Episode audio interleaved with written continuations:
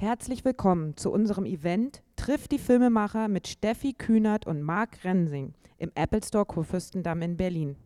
Durch das Gespräch wird Moderatorin Milena Fessmann führen. Hallo und herzlich willkommen. Genau.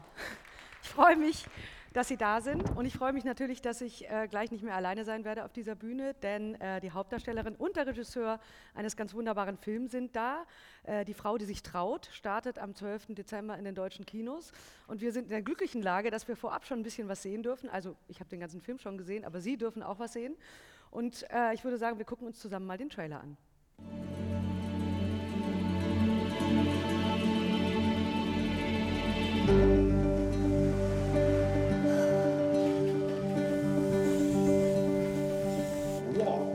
Schafe.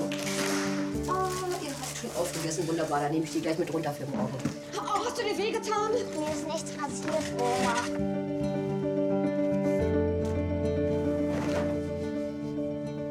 Du, Henny, wenn mir mal was passieren sollte, kümmerst du dich dann um die Kinder?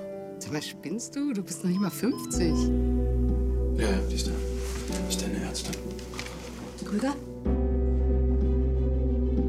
Henny, du musst mir was versprechen. Sag nichts den Kindern. Ich will euch doch gar nicht reinreden. Ihr seid doch noch so jung und habt noch so viele Träume. Hast du keine mehr? Was machst du denn da?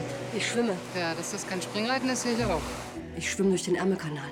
Henny, das ist der Mount Everest für Schwimmer. 90 Prozent schaffen das gar nicht. Das sind alles keine Profischwimmer. Ach so wie du. Nach einem kleinen Päuschen von 30 Jahren.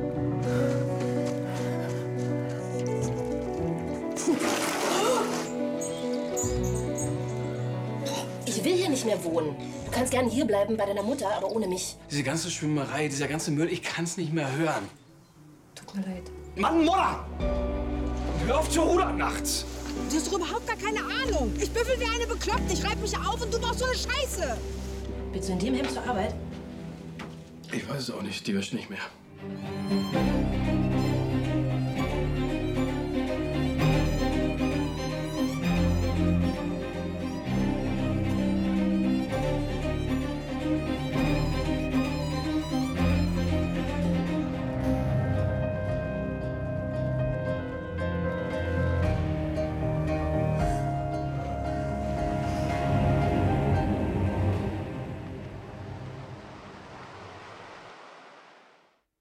Frau, die sich traut, ab 12. Dezember im Kino. Und jetzt schon, ich freue mich sehr, die Hauptdarstellerin Steffi Kühnert begrüßen zu dürfen und den Regisseur Marc Rensing.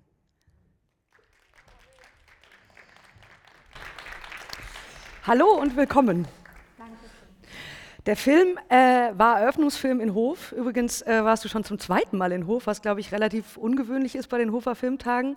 Es ist ja relativ kurz her. Ähm, mit welchem Gefühl seid ihr da weggefahren von dieser Premiere? Ähm, mit, einem, mit einem ziemlich guten Gefühl, weil äh, ich das Gefühl hatte, der Film kam sehr gut an. Äh, in Hof ist ja immer das Tolle, das ist so sehr familiär und äh, wird aber auch von den Leuten in der Stadt sehr gut angenommen, das Festival. Und äh, man hat da quasi schon äh, so ein ganz normales Publikum und äh, kriegt dann schon mal so eine erste Richtung, wie es denn so ankommt. Und äh, das war äh, relativ erfolgreich da. Also ich habe sowas im Internet gesehen, das, das war relativ umjubelt, würde ich sagen, oder? So hatte ich zumindest das Gefühl. Ja, es haben Leute geklatscht. Nicht zu bescheiden sein. Wie Nee, ist das denn, wenn man zum ersten Mal so den Film bei so einem Festival mit Publikum sieht? Ich könnte mir vorstellen, da sitzt man so selber hinter der Bühne über jedes Rascheln. Man denkt, oh Gott, die Leute gehen raus, Hilfe, was mache ich denn? Die mögen den nicht. Ist das wirklich so? Ja, das ist furchtbar und, und äh, ge- auch gerade bei Festivals muss man aber aufpassen, weil es äh, passiert relativ oft, dass Leute sich Pläne machen, welche anderen Filme sie denn sonst noch sehen wollen und tatsächlich während der Vorführung dann rausgehen, um äh, sich noch irgendwie andere Filme anzuschauen, oder weil, sie, weil die Zeit so knapp ist. Und äh, man kriegt dann immer ein komisches Gefühl und ist dann aber umso mehr erleichtert, wenn es dann am Ende äh, doch gut funktioniert und alle äh, jubeln im besten Fall. Ja. Okay. Wie war das für dich als Schauspielerin? Ja, da ist man immer hochsensibilisiert in solchen Situationen und man interpretiert dann äh, Dinge hinein in Blicke, in Atma und in Huster von Zuschauern. Äh, ah, das ist nun mal so, das kann man, da kann man nichts dagegen machen. Aber, und dann ist man natürlich erlöst, wenn man sich möglicherweise äh, bei dem einen und anderen Blick geirrt hat oder bei dem war. Ja. Aber das ist, das, ist eine ganz, das ist eine ganz normale äh, Sache, weil man natürlich äh, ist man nervös und aufgeregt für das Produkt, was man, wo man sein Herzblut hingegeben hat, wo, wo man lange dran gearbeitet hat. Dass man natürlich möchte, dass den Leuten das gefällt, ist ja, glaube ich, äh, ganz normal. Das, mhm. Andersrum wäre es ja Unsinn. Das stimmt. Über das Herzblut, das in diesem Film steckt, äh, wollen wir später noch reden. Ähm, ganz kurz, äh, du hast zweimal jetzt eröffnet in Hof. Äh, bist du schon Mitglied in der Fußballmannschaft? Nee, noch nicht, oder? Doch, ich habe tatsächlich äh, dieses Jahr zum ersten Mal mitgespielt. Ha, wusste ich es doch. Richtig gelesen. Und, und äh, Hof hat gewonnen, oder? Also die, wir haben gewonnen, ja. Genau. Und, äh, das wissen Sie vielleicht nicht, aber in Hof gibt es immer eine, ein Fußballturnier am Ende der Hofer Filmtage. Ja, das ist ein Hauptevent des Festivals, genau. genau. Ja, und nach zwei Jahren äh, ähm, haben, haben die Filmemacher äh, mal wieder gewonnen. Ähm, naja, und äh, ich wurde nicht ausgewechselt. Also ich, ich, wurde eingeladen, nächstes Jahr wieder mitzuspielen. Also In welcher Position hast du eigentlich gespielt? Linker Verteidiger. Ah, Hätten wir dieses auch geklärt, wie schön. Kommen wir mal zum Film. Ähm, wie kamst du zu dieser Idee? Ist das eine wahre Geschichte oder wo kommt die Inspiration dieser Frau, die sich traut, her? Ähm, nee, es gab so ein bisschen äh, ähm, halt den Hintergrund äh, der ehemaligen DDR-Spitzensportler ähm, deren Schicksale und dann gab es noch so ein bisschen äh, in Kombination damit äh, ähm, ein bisschen angelehnt ist es so an die, wir waren drei, an die, an, der, an die Geschichte meiner eigenen Mutter, ähm, wir waren drei Kinder zu Hause und als wir aus dem Haus waren, ähm, war sie so um die 50 und hat dann angefangen, ähm, sich quasi komplett neu zu erfinden. Also fing nach 30 Jahren so als Hausfrau und Mutter, ähm, fing sie an, äh, ihren alten Job wieder aufzunehmen, ähm, fing an, sich total gesund zu ernähren oder darauf zu achten, äh, Sport zu treiben und solche Sachen. Und zum Leidwesen meines Vaters und äh, ähm, der hat hart gekämpft und gelitten. Aber ähm, ja, also sie hat sich so wirklich so freigeschwommen in, in dem Sinne. Und das war, das, ich habe das dann mal so als Exposé auf zwei, drei Seiten irgendwie aufgeschrieben, mhm. also einfach so die Geschichte angefangen. Also da gibt es eine Frau, die ist um die 50 und erfindet sich quasi neu. Und dann kamen diese Sportlerschicksale dazu. Dann äh, habe ich irgendwann auch recht früh schon an Steffi gedacht und äh, so kam dann eins zum anderen, genau. Hm. Das sind ja relativ viele Metaphern, die dazu passen. Ne? Also freischwimmen, ins kalte Wasser springen. Mhm. ähm, da fallen uns wahrscheinlich im Gespräch noch mehr ein. Was hast du denn gedacht, als du das Buch gelesen hast? Wie war also, die erste Reaktion? Ja, das erste war, dass ich das irgendwie ganz bemerkenswert fand, dass sich ein junger Mann äh, mit dem Schicksal einer 50-jährigen Frau auseinandersetzt. äh, das ist schon ungewöhnlich oder, oder äh, das ist schon bemerkenswert. Mhm. Äh, und dass das ja mit, mit seiner, also dass die Mutter sozusagen die Inspiration war und so, das habe ich dann ja auch erfahren, das wusste ich ja vorher nicht. Und ich fand das irgendwie, also das war das Erste, was mich äh, enorm erstaunt hat. Und dann auch noch, dass es so eine schöne Geschichte über so eine Frau in diesem Alter ist. Äh, das ist eh rar gesät, also äh, auch den Mut zu haben, als, als, als Filmemacher sich damit äh, auseinanderzusetzen, das finde ich schon sehr mutig, ja. Und das hat mir natürlich extrem imponiert und mir hat das Buch auch äh, unglaublich gefallen, gleich von Anfang an. Also ich war gleich Feuer und Flamme, ne? Und, und äh, so gab es dann kein langes Zaudern. Wie ist das denn, wenn man, wenn man so Bücher liest und Rollen angeboten kriegt?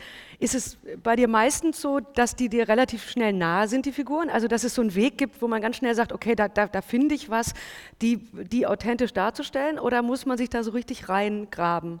Ach, das ist sicher unterschiedlich. Okay. Also, ähm, also die hier habe ich schon, also bis auf die Krankheit, die natürlich auch eine Rolle spielt, aber selbstverständlich trotzdem Parallelen gefunden. Ne?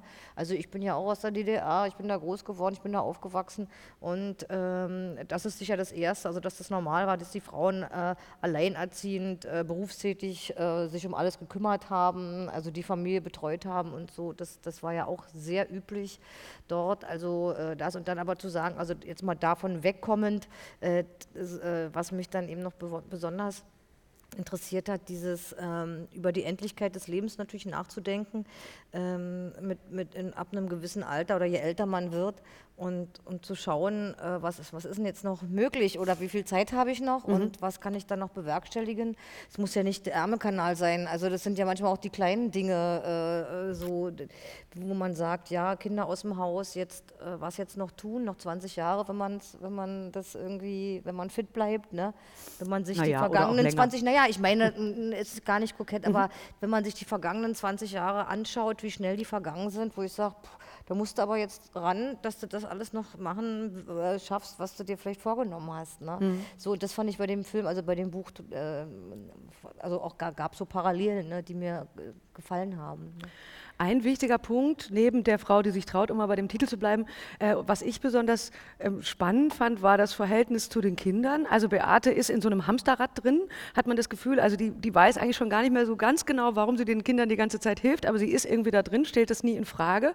Und die Kinder haben eine naja, ich, etwas vermessene Haltung dazu. Also die nehmen das genauso, die Fragen stellen das auch nicht in Frage, was Muttern da alles so macht und tut für sie, sondern sind eigentlich eher empört, ähm, als Muttern plötzlich beschließt, das doch alles ein bisschen anders zu machen. Und äh, vielleicht schauen wir uns noch mal einen Ausschnitt an.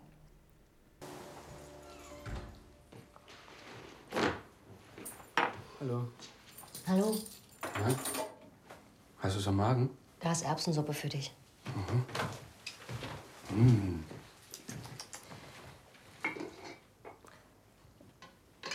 Ich war heute beim Arzt.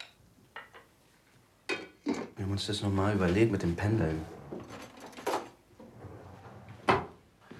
Ich glaube, ich glaube, das ist alles gar nicht so schlecht. Sieht Katrin das auch so? Ja. So zu 90 Prozent. Naja, vielleicht 60. Okay, sie findet es scheiße. Macht sich ihm Sorgen, wie es weitergehen soll, aber ich will, dass das mit Uwe und dem Job funktioniert. Das muss sie jetzt einfach mal verstehen.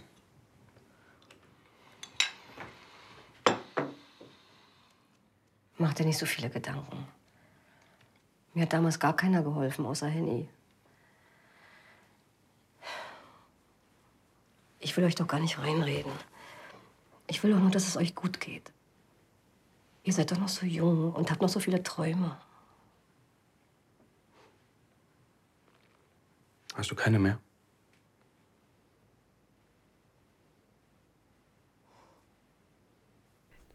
Das ist eigentlich der, ist das der Moment, wo sie, also abgesehen von der Diagnose, wo sie zum ersten Mal denkt, okay, wenn mein Sohn das so deutlich ausspricht, äh, Mutter, also im Prinzip sagt er ja schon so ein bisschen, eigentlich ist es sowieso vorbei bei dir, oder? Ist das, oder, oder war das für dich in dieser Rolle, in diesem Moment sozusagen so ein Punkt, wo sich was verändert?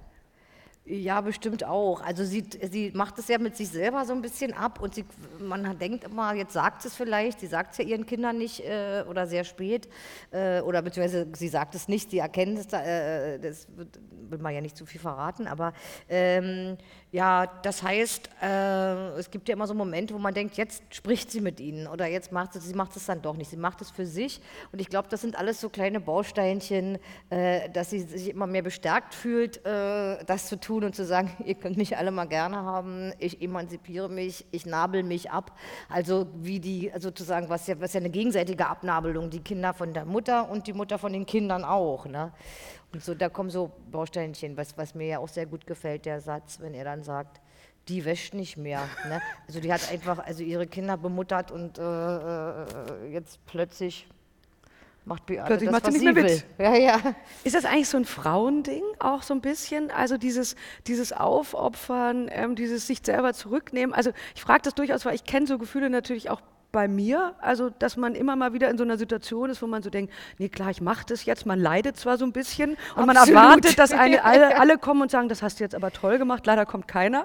Und man sagt aber das natürlich auch nicht so, ich finde, jetzt sagt mal Danke, sondern man leidet still vor sich ja, hin. Man ist ein bisschen Märtyrer. Oder? Absolut. ja, ja, das kenne ich. Das ist aber, glaube ich, schon auch ein, schon ein bisschen Frauengeschichte, aber natürlich auch begründet durch die Rollenfunktionen äh, Mann, Frau in der, in der letzten Generation und noch davor, noch bei meiner Mutter auch noch. Also dieses irgendwie immer, immer ein bisschen leiden und ein bisschen überfordert sein und aber immer alles machen und dann genau wie du das beschrieben hast. Also das hat es eigentlich auf den Punkt gebracht. Man möchte dann doch gerne das, aber nein. Und die anderen schon noch mitkriegen, ne? ja, klar. Marc, war das, ähm, als du diese Frau entworfen hast, also du hattest einerseits deine Mutter im Kopf, hast wahrscheinlich beim Schreiben oder beim Entwerfen dieses Treatments versucht, ganz weit wegzugehen, auch immer von der eigenen Mutter? Oder, oder, oder kam die dir in die Quere? Wie war das? Ja, also die Frau, wie sie jetzt im Film ist, hat nichts mehr mit meiner Mutter zu tun. Äh, ähm, das wird dann ja irgendwann eine freistehende, möglichst lebendige Figur im besten Fall, die aber äh, in ihrer eigenen Welt funktioniert. Und da ist es natürlich so, dass äh, Beate halt immer äh, das alles für ihre Kinder getan hat, mit voller Leidenschaft, mit der gleichen Leidenschaft, mit der sie halt vor 30 Jahren äh, geschwommen ist. Und, und äh, die Kinder sind es einfach so gewohnt, dass äh, die das auch alles übernimmt und, und äh, nehmen das auch so bereitwillig so auf und, und sind jetzt aber auch jeweils in, in, einer eigenen Lebensphase. Also der, der Alex hat eine schwangere Freundin, ähm, die, die ähm, die Rike ist kurz davor, ihr Studium endlich zu schaffen und sind selber so mit, mit ihrem eigenen Leben beschäftigt, dass sie auch gar nicht, gar nicht merken, äh, ähm, was, sie da, wen sie, was sie da überhaupt haben. Und, und äh, sie merken es erst, als es dann auf einmal nicht mehr da ist. Und, und äh, dann werden äh, Fragen gestellt, Hä, ja warum? Ist, äh, du machst es doch sonst immer und du hast es doch immer gerne gemacht. Ne? Also, wie kannst du es wagen? Kann, ja, oder also Sie stellen ja Fragen relativ dreist, ähm, was natürlich auch so die humoristische Seite des Films so ein bisschen befeuert und, und äh, ähm, fordern das natürlich so, immer noch so ein bisschen ein und, und äh, sind erstmal relativ ratlos, als es nicht mehr stattfindet. Und, äh, dadurch, daraus zieht der Film natürlich aber auch ein bisschen seine Spannung. Mhm. Genau. Und natürlich auch seine Dynamik. Ja. Ähm, das ist also schon eigentlich, wenn man das mal ganz grob zusammenfasst, ist es eine, ist es eine klassische Emanzipationsgeschichte, oder? Ja, kann man schon so sagen. Also klassisch vielleicht nicht, aber. Äh okay, gut. Also ja. es ist eine Emanzipationsgeschichte. Klar. Aber jetzt nicht die Frau emanzipiert sich jetzt vom Mann oder sie nee, ist nee, nein, also ich meinte das jetzt sondern jemand äh, äh sozusagen Selbstbestimmung. Äh, genau, ja. so meinte ich das mhm, auch. Genau. Hm. Eine weitere wichtige Figur im äh, Leben von Beate ist Henny, ihre beste Freundin, gespielt ganz großartig von Jenny Schiele. Und äh, die wird natürlich mehr oder weniger mit in die Geschichte reingezogen. Und wie das passiert, schauen wir uns mal an. Hallo Alex. Ach, na? Na, herzlichen Glückwunsch. Ich freue mich für euch. Danke. Ihr braucht jetzt Platz, was? Ja, muss eine ganze Menge raus. Mutti ist oben am Strand. Ja, ich weiß auch nicht. Das macht sie jetzt irgendwie jeden Morgen. Hallo, Katrin. Sind das nicht deine Platten? Die waren doch dein Ein- und Alles. Die hole ich mir nachher einfach wieder raus. Was ein bisschen gereizt hat.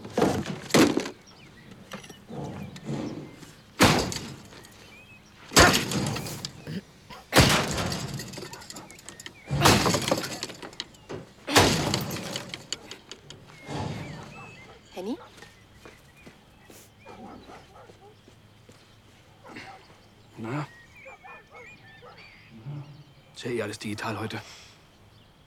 Ich gehe da mal zum Strand.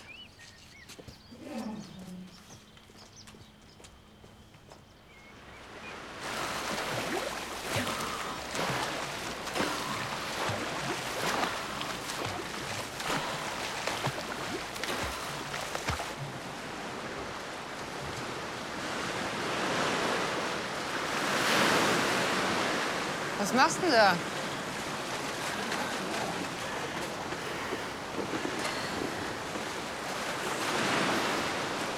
Ich schwimme. Ja, das ist kein Springreiten, das sehe ich auch. Ich trainiere. Aha, du trainierst. Ja, ich trainiere. Beate, du bist seit Jahrzehnten nicht mehr geschwommen. Geschweige denn im Meer. Du hast offenes Wasser. Du magst ja nicht mehr den Strand. Du gehst nur wegen Lara hin und die muss dich jedes Mal überreden. Ich schwimme durch den Kanal. Durch den Kanal? Was gibt's denn da zu trainieren? Den Ärmelkanal, Henny. Das Wasser zwischen England und Frankreich, 33 Kilometer. Ist klar. Und deswegen gehst du seit Tagen nicht mehr auf Arbeit? Ich gehe überhaupt nicht mehr. Ich habe gekündigt. Moment mal. Du bist nicht ganz dicht. Du meinst es ernst? Genau. Ich meine das ernst.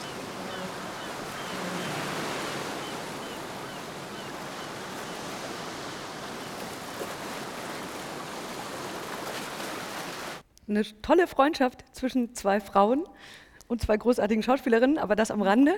Ähm, am Anfang hat man das Gefühl, bei denen, die sind auch in ihrer Freundschaft so ein bisschen im Hamsterrad. Also das ist zwar da, die gehen zusammen tanzen und Henny erzählt immer von irgendwelchen Männern und Beate hört sich das irgendwie so an. Und eigentlich auch da erst durch diese, da weiß sie ja noch, noch gar nichts ähm, und weiß nur, okay, die, die scheint zu spinnen, die will jetzt da durchschwimmen, warum auch immer. Erst mit dieser ganzen Geschichte ändert sich ja auch in der Freundschaft was, ganz, ganz entscheidend. Also auch die wird enger, oder? Ja, absolut. Also das ist äh, äh, die einzige äh, der sie sich anvertraut überhaupt, ne? Äh, mit ihrer Krankheit, mit ihrer Geschichte dann. Ne? Und das ist so, es gibt, das hatten wir auch schon gesehen in dem einen Ausschnitt, wo sie sagt, äh, damals, sie hatte, war alleinerziehend, zwei Kinder, die einzige, die für, die für sie da war, war Henny. Also die kennen sich schon wahrscheinlich auch schon aus solchen, das hat sich bewährt schon, die Freundschaft, also dass die schon wirklich durch dick und dünn gegangen sind und wahrscheinlich viele Krisen miteinander erlebt hat. Und dann, wie du das beschreibst, finde ich sehr gut, ist dann auch, dass der, äh, ähm, na klar, das pegelt sich alles ein, die sind so Probleme des Alltags und dann äh, ja und dann so und sie und gehen, sind sich gut, aber so und jetzt wird nochmal diese ganze äh, Beziehung ähm, auf eine große äh, Probe gestellt. Ne?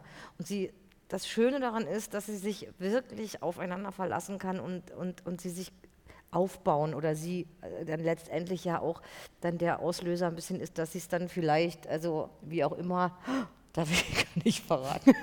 Das äh, müssen Sie sich dann im Kino angucken. Äh, genau. Äh, ja, also sie ist einfach irgendwie die allerwichtigste Bezugsperson in dieser sozusagen Bewährungssituation, ja. Also in, diesem, in dieser außergewöhnlichen, in dieser Grenzsituation, ja. Sie haben, äh, ihr habt beide an der Ernst Busch Schauspielschule genau. studiert, also Jenny Schilly und du, aber nicht zur gleichen Zeit, oder? Kanntet ihr euch vorher? Nee, wir kannten uns ein bisschen, weil wir äh, äh, beide am Schillertheater, äh, am Anna an, an der Schaubühne engagiert waren, aber so, auch so ein bisschen nacheinander. Da sind wir uns aber begegnet, wir haben aber nie miteinander gespielt, äh, weder im Theater okay. noch im Film. Äh, das ist, ergibt sich manchmal nicht. Ne? Und so, das war die erste Begegnung. Und äh, studiert, ich habe viel eher studiert. Also, ja, weil das wirkt auch sehr vertraut, finde ich. Also nicht nur in den Rollen, sondern man hat schon das Gefühl, dass da auch wirklich zwei sich sehr gut verstanden haben. Absolut, das hat sofort, also ich sag mal, wie, wie, wie, wie, wie, wie Top und Deckel. Also das war, also das war, war ein Glücksfall. Also dass das gleich so gut miteinander ging. Also wir haben uns enorm gut verstanden, immer noch. Äh, und das hat das natürlich befördert, beziehungsweise hat es äh, bestimmt dazu beigetragen, zu einer gewissen Glaubhaftigkeit oder einer Selbstverständlichkeit oder sowas. Ne? Ganz sehr schön war das. Nun sehen wir hier, haben wir schon gesehen, Wasser spielt eine große Rolle. Ähm, wie waren denn die Dreharbeiten? Weil das sieht, also ihr habt viel im Wasser gedreht, das glaube ich musste man auch für die Rolle. Also nicht nur einmal ein, eine Einstellung Wasser und den Rest können wir uns denken. Und es sieht ausgesprochen kalt aus die ganze Zeit. War es so? ja, wir ähm, hatten ähm, leider das Pech, äh, dass wir, also es hing mit vielen Sperrterminen und äh, ähm, den Finanzierungsgeschichten zusammen, dass wir erst äh, in der Ostsee drehen konnten, ähm, als es schon Ende September, Anfang Oktober uh. Das Wasser hatte dann noch so, also wir haben angefangen bei geschmeidigen 15 Grad und endeten tatsächlich am letzten, also wir haben dann zwei Wochen auf dem Wasser gedreht äh, oder am Wasser, ums Wasser herum. Ähm, und es endete dann bei 13 Grad. 12. 12,5 oder so, ja. Was tut man nicht alles für eine Rolle? Wow. Ja, ja. hätte ja keine, man hat ja keine Wahl, man wusste ja nicht, dass nun ausgerechnet dieses Jahr hat die Ostsee so eine wirklich angenehme Temperatur von 19 Grad oder so gehabt. Da konnte man stundenlang drin aushalten. Aber letztes Jahr, das war wirklich strapaziös. Das war nun, aber was sollten wir machen? Das war so kalt und wir mussten uns damit abfinden. Und da habe ich auch gemerkt, äh, wozu man eigentlich so imstande ist, persönlich, privat, würde ich bei solchen Temperaturen einfach nicht ins Wasser gehen, ganz ehrlich. Ne? Also wer schon, also bis auf die ganz harten. Aber, äh, die, äh, aber das ist einfach nicht angenehm. Aber ich dachte, na gut, nun ist es so und nun muss ich da rein mit einem Kameraboot auf Säge, äh, in See gestochen, Dunkelwellen äh, äh, und dann jetzt rein. Und wenn ich nicht reingegangen wäre, dann hätten wir den Film ja nicht drehen können. Also man, man überwindet sich dann und macht Dinge, die man sich vorher auch nicht vor, jetzt, also vorstellen konnte. Ne? Also so man, man ist schon zu, zu manchem fähig. Also was, also was man nicht vermutet. Was tut man nicht alles für einen Film? Aber ich meine, du warst wahrscheinlich danach wahnsinnig fit, oder? Die, auch davor schon. Weil nein, ja Entschuldigung, nein, so meine ich das natürlich Ja, gar nein, nicht, nein, aber nee, noch viel nicht, fitter als vorher. Nein, nein, ich meine, weil ich ja vorher Schwimmtraining hatte, das, also die, das hat mich ja so ein bisschen fit gemacht und, ähm, und deshalb, aber ja, nee, das war, naja, fit. Ich sag mal so, das hat mich auch euphorisiert im Sinne von, wenn man aus dem Wasser gekommen ist, dann nach, nachdem man, wir, konnte nicht so lange drin bleiben, so maximal so 20 Minuten, Viertelstunde, 20 Minuten darf man dann auch gar nicht, das ist dann zu Das stimmt, gefährlich, weil man dann so auskühlt, ne, so unterkühlt und so. Und dann immer wieder raus und der erste Augenblick beim aus dem Wasser kommen war ein äh, beglückender, ein ganz beglückender Moment. Äh, äh, da dachte ich, Oh, und dann, das hat aber ungefähr so 15 Sekunden angehalten und dann kam das große Zittern. Also man kann, also Zittern ist äh, Schlottern. Also ein unkontrolliertes, äh, in etwa äh, in solchen Bahnen sich bewegendes, äh, äh, äh, also nicht aufhörendes Gezappel. Und wenn man dann sozusagen einigermaßen wieder so, ne, dann hieß es also jetzt gleich man ist noch gerade mal aus dem Zittern raus und dann muss man eben wieder rein und das ist dann auch Das ist schlimm, das oder? Ist nicht schön, Wenn man gerade wieder warm geworden Mhm. ist. Oh Gott. Aber was, was denn Was soll machen man sollen? machen? Klar, wenn man so eine Rolle spielt und das Wasser. Ne, ich glaube, der Regisseur ist schuld. Vielleicht hättest du eine ähm, Erweckungsgeschichte auf dem, auf dem Land mit Reiten, keine Ahnung. Ähm, Ja, in der Karibik hätten wir In der drehen sollen. Karibik, genau. Tauchen in der Karibik. genau. Nein. Das, ähm, nee, es war schon alles richtig so. ähm, und, äh, Du musstest ja auch nicht rein. Ja, ich bin zum Testen ähm, zwei, drei Wochen vorher auch mal so eine halbe Stunde reingegangen. Da waren es aber noch 16, 16 Grad, glaube ich. Und ähm, es ist halt mit der Wassertemperatur so ein bisschen wie beim Schall. Also 10 dB lauter ist gefühlt doppelt so laut Mhm. und bei der Wassertemperatur ein Grad weniger ist halt gefühlt auch schon wieder doppelt so kalt. Also das geht, geht so äh, ein bisschen. Und ähm, was dann noch dazu kommt, äh, ähm, wir hatten irre Glück mit dem Wetter. Also es waren wir hatten es immer leicht bewegt, also dass es nicht halt aussieht wie, die, wie, der, wie der Karpfenteich, ähm, aber auch nie so stürmisch, dass wir äh, nicht drehen konnten und auch keinen Regen. Ähm, wir Aber mussten, einmal sind wir wir- mussten einmal mussten- abbrechen, äh, weil es geregnet hat. Nee, weil es so stürmisch wurde, da war und doch, weißt du noch, das, war. das ja. war ganz schön Also- gefährlich. Also da sogar. waren, wir, Mhm. da waren wir eigentlich so ein bisschen auf Rosen gebettet. Ähm, ähm, und es sollte ja auch kalt aussehen und dramatisch sein und, äh, ähm, und eben nicht, äh, ähm, also es musste auch optisch ein bisschen, Mhm. bisschen ähm, realistisch sein, weil äh, wir waren auch in Dover und haben uns das äh, angeschaut bei echten Kanalschwimmern. Also das ist, das ist halt, da wird es halt auch nie äh, wärmer als 17 Grad, auch im August nicht. Mhm. Und äh, pff, das ist halt schon ein bisschen anderer Schnack da auf dem Atlantik. Also das, äh, und die Ostsee hat, war sehr dankbar zu uns und hat, hat uns eigentlich so das gegeben, wie es auch wirklich im, im Mhm. Atlantik dann aussieht. Obwohl wir auch in, also wir haben auch in Dover gedreht, äh, aber da waren wir nur drei Tage. Mhm. Ähm, genau, mussten da so ein bisschen mischen.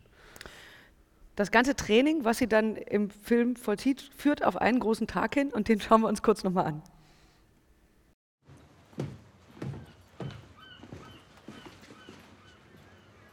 Sag mal, willst du mit Mäntelchen und Köfferchen nach Calais schwimmen? Henny.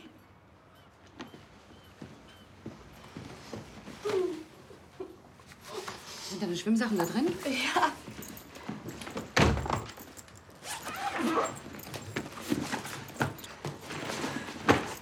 Na los, wir müssen uns beeilen. All right, Stuart, we're on the way. Ladies, come on, hurry up. The boat's waiting. Du, Henny. Eklig. Allein deshalb sollte ich es dir noch verbieten. Diese zwölf Stunden. Ist das widerlich. Ich habe das nie geschafft.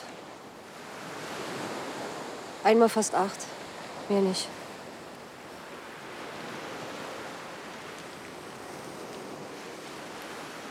Also, wenn du nicht mehr kannst, kommst du zurück aufs Boot. Versprochen? Ja.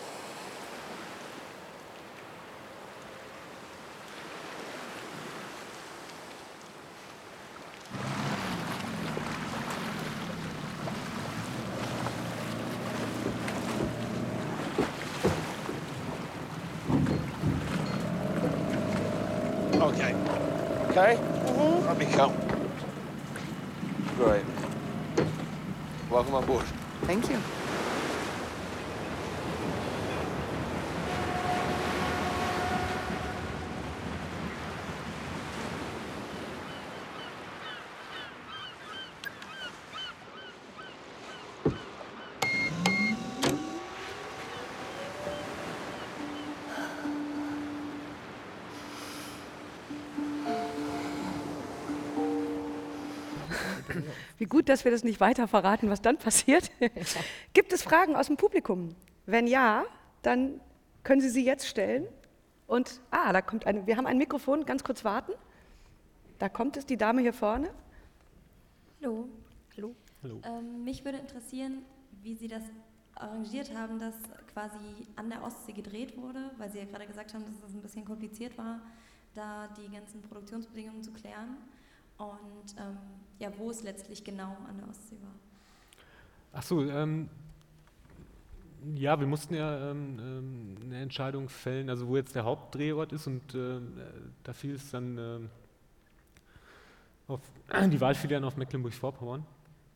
Und äh, man hätte natürlich das Meer jetzt auch in, in der Nordsee drehen können oder ähm, äh, noch ganz woanders. Man hätte auch ins, wenn wir die Mittel gehabt hätten, hätte man auch ins Mittelmeer gehen können. Ähm, dem war aber nicht so. Und ähm,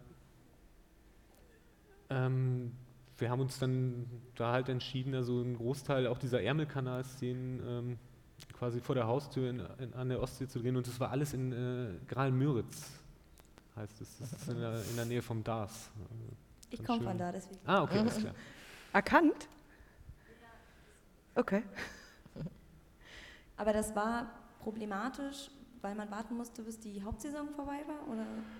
Äh, ja, wir waren ja schon, wie gesagt, relativ spät, also Ende September, da war da schon äh, nicht mehr so viel los und ähm, wir hatten auch das Glück, dass die, die Strände da äh, eben nicht so, nicht so stark frequentiert sind und äh, das eigentlich sehr menschenleer war. Also ähm, mussten jetzt keine Strandkörbe vom, vom Strand wegtragen oder dergleichen.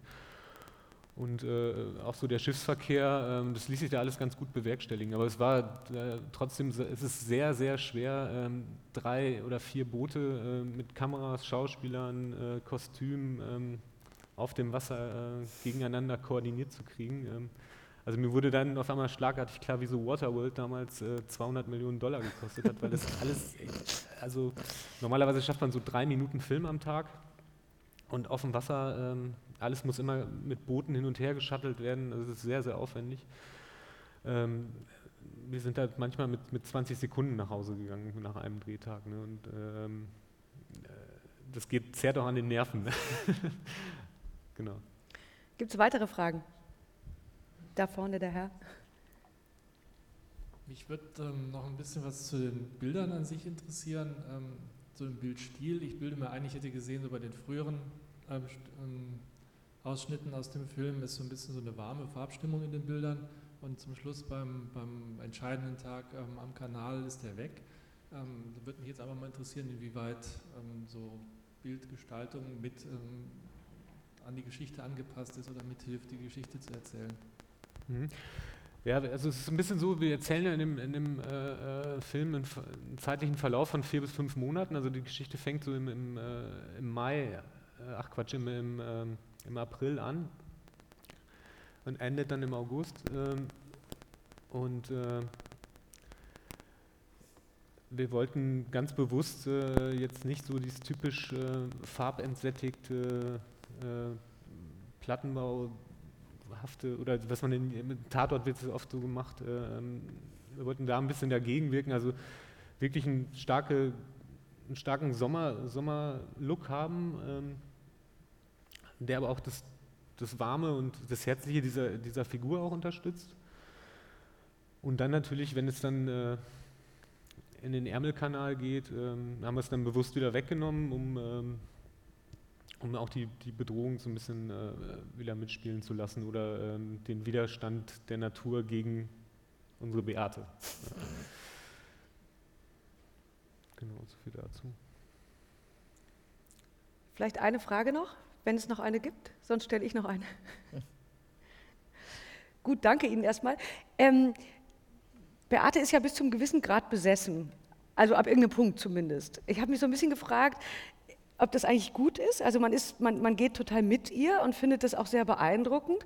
Man fragt sich aber auch so ein bisschen, ähm, ist das gesund für Sie, jetzt sozusagen von dem einen Extrem ins andere Extrem zu schlagen und so besessen alles rechts und links wegschiebendes da reinzugehen? Wäre es nicht vielleicht für, für Sie besser gewesen, ähm, das etwas, ich will nicht sagen kontrollierter, das ist natürlich Quatsch, aber etwas ähm, ausgeglichener anzugehen? Und zweite Frage, das hat ja ein bisschen auch was mit mit, also man muss in dem Beruf, also sowohl als Schauspieler als auch als Regisseur, ja auch ganz schön besessen sein auf eine gewisse Art, oder? Also fandet ihr euch auch auf diesem Punkt wieder in diesen Figuren beziehungsweise in der Rolle? Ja, ich weiß nicht, also Filme machen ist ja auch ein bisschen unvernünftig, äh, zumindest in Deutschland. Bisschen. Und, und äh, die ganze Geschichte, alles, was diese Frau tut, ist unvernünftig. Also äh, wie sie ihre Kinder äh, betüdelt und bekluckt, ist unvernünftig. Äh, ähm, dass sie ihre Karriere aufgegeben hat, war unvernünftig. Ähm, dass sie schwanger geworden ist damals mit 17 war unvernünftig und jetzt äh, sie verändert sich natürlich in, de, in der Form nicht. Äh, deswegen mit der gleichen Unvernunft geht sie jetzt eben auch ihr, ihr großes Ziel an. Und, äh, aber mit dem, mit dem Geist eines Spitzensportlers, äh, der einfach diszipliniert und straight das durchzieht, was er sich vorgenommen hat. Und alles ausblendet. So. Ja. Und sie hat keine Zeit. Ich glaube, das ist ein wesentlicher mehr. Punkt. Ne? Das, also deswegen das langsamer angehen und so ein bisschen das machen, das machen. Äh, sie, sie hat einen enormen Druck, was das betrifft. Ne? Und sie hat bestimmt für sich die Therapie nicht zu machen, sondern ihren, sich ihren Traum zu erfüllen. Mhm. Und da weiß man nicht, wie lange das gut geht oder nicht. Ja? Ich glaube, das ist auch noch so ein Punkt, der mhm. nochmal besonders nach vorne drängt. Wahrscheinlich, ja. ja. Aber die, und diese Besessenheit, findet man die im Scha Schauspielern, also muss man die schon auch haben? Oder die, Unf ich nehme mal das Besessenheit weg und sage das, was mag, Unvernunft? Ach, ich weiß nicht, das ist, naja, also ein, also eine Leidenschaft, sage ich mal okay. so. Also das ist vielleicht ein schöneres Wort. Also äh, dann, also wenn man die Leidenschaft für den Beruf nicht, nicht empfindet, aufbringt, dann ist es, hat man es wahnsinnig schwer. Äh, äh, ansonsten, wenn man, wenn man sie hat, geht es, äh, kann es gut gehen. Na? Ne? Das ist natürlich kein Garant für irgendeine mhm. Entwicklung, aber ich, ich würde es lieber als Leidenschaft bezeichnen. Okay. Wenn man so Projekte macht und wenn die hinter einem liegen, dann ist man ja in dem Moment, wo es noch relativ frisch ist, also bei Schauspielern natürlich nochmal anders als bei Regisseuren, weil die in der ganzen Postproduktion ja nicht so mhm. involviert sind. Regisseur ist natürlich viel, viel mehr da drin. Wenn das Projekt so abgeschlossen ist, dann ist es ja wahrscheinlich ein anderes Gefühl, kurz nachdem es abgeschlossen ist, als wenn es schon eine Weile her ist. Nimmt man oder nehmt ihr beide aus euren jeweiligen Projekten was mit? Also nicht nur die, die Erfahrung, die man tatsächlich am Set gemacht hat, sondern gibt es auch so Filme, wo man danach merkt, das hat jetzt was mit mir gemacht? Ähm, also ja, also jeder Film, den man, den man macht, weil das immer so eine unendlich lange Reise ist, äh, die auch meistens sehr kräftezehrend und, und intensiv ist.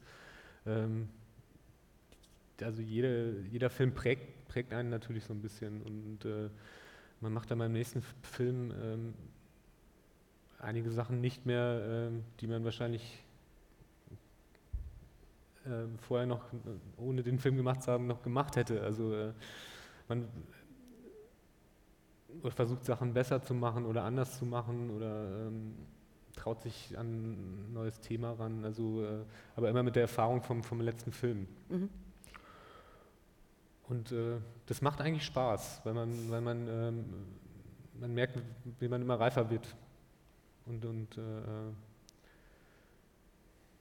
also, Entschuldige, bist du fertig? Bist du fertig? Hm, okay. Nee, also ich sag, äh, also mir hat der Film konkret was gebracht, also in dem Falle auch dieses, also zu sagen, je älter man wird, äh, desto bewusster äh, wird man sich über die Endlichkeit des Lebens. Das ist einfach so, ne? Und äh, dieses so ein bisschen bei sich zu gucken und zu sagen, das ist ja ein Alter, mhm. also das ist ja, ist ja, in dem Falle identisch. Ähm, dass man sagt, gut, äh, was hast du noch, was gibt es noch bei dir, Kühnert oder so, ne? Wenn du noch so und so lange, wir hatten auch vorhin schon mhm. drüber gesprochen, ne, so und so lange hast du vielleicht noch gute Jahre, guck zurück, 20 Jahre zurück, wie schnell die 20 Jahre, die letzten 20 Jahre an dir vorübergegangen sind, also mit allem Schönen, um mhm. Gottes Willen. Ne? Und dann denke ich mir, gut, dass man viel zu schusselig manchmal ist oder eben äh, äh, mit der Zeit, mit sich, also auch mit dem, mit dem, ähm, gerne mit dem Egoismus, den man, glaube ich, haben darf. Ne? Also zu sagen, ähm, das wollte ich noch machen und da wollte ich noch, ach, das machen wir dann, ach, das machen wir nächstes Jahr, ach, naja, aber gehen wir, also so ganz kleine Sachen, ne? Mhm. wo ich sage, schwupp, schwupp, schwupp, man, man schiebt es vor sich her und plötzlich sind wieder fünf Jahre vergangen, wieder fünf Jahre und dann habe ich die Zeit nicht mehr. Äh, ähm, äh, ganz im Ernst. Also das beschäftigt mich im Augenblick sehr. Äh, auch natürlich Mhm, äh, äh, durch den Film, klar. Ähm, und das ist so was, was, was ich jetzt extrem mitnehme, also ganz persönlich mitnehme von dem Film, so, ja. Ja, und mir hatte also insofern viel gebracht, weil äh, ähm, also ich habe mich da in, in Lebenswelten reinbegeben, die ich jetzt äh, nicht so kenne. Eben, ähm, das, Mhm. das ist halt eine Geschichte über, über eine, eine Frauenfreundschaft äh, von Frauen, die so um die 50 sind. Ähm, normalerweise sucht man sich ja immer Themen, die, ähm, die jetzt nah an einem dran sind. ähm, und das hat aber irre viel Spaß gemacht und ich habe dabei total viel gelernt. Und das zum Beispiel, also äh, das würde ich mich jetzt auch ohne weiteres immer wieder trauen. Also äh, dann kann das auch mal eine Geschichte über, äh, über ein äh, 13-jähriges Mädchen sein oder eine 80-jährige äh, Oma oder sowas oder ähm, Opa oder also einfach mal in so eine fremde Lebenswelt einzutauchen und, und äh, sich damit auseinanderzusetzen. Das war so, so ähm, mein Lerneffekt bei dem Film, dass es dann auch funktioniert. Also. Dann sind wir mal ganz gespannt, was sie als nächstes macht, welchen Einfluss sozusagen dieser Film auf die weitere Karriere hat. Ich danke euch sehr herzlich. Vielleicht an dieser Stelle nochmal am 12. Dezember kommt der Film in die Kinos. Die Frau, die sich traut, Steffi Kühnert und Marc Rensing. Vielen Dank. Vielen Dank. Vielen Dank. Vielen Dank, dass ihr hier dass wir da sein durften, ja.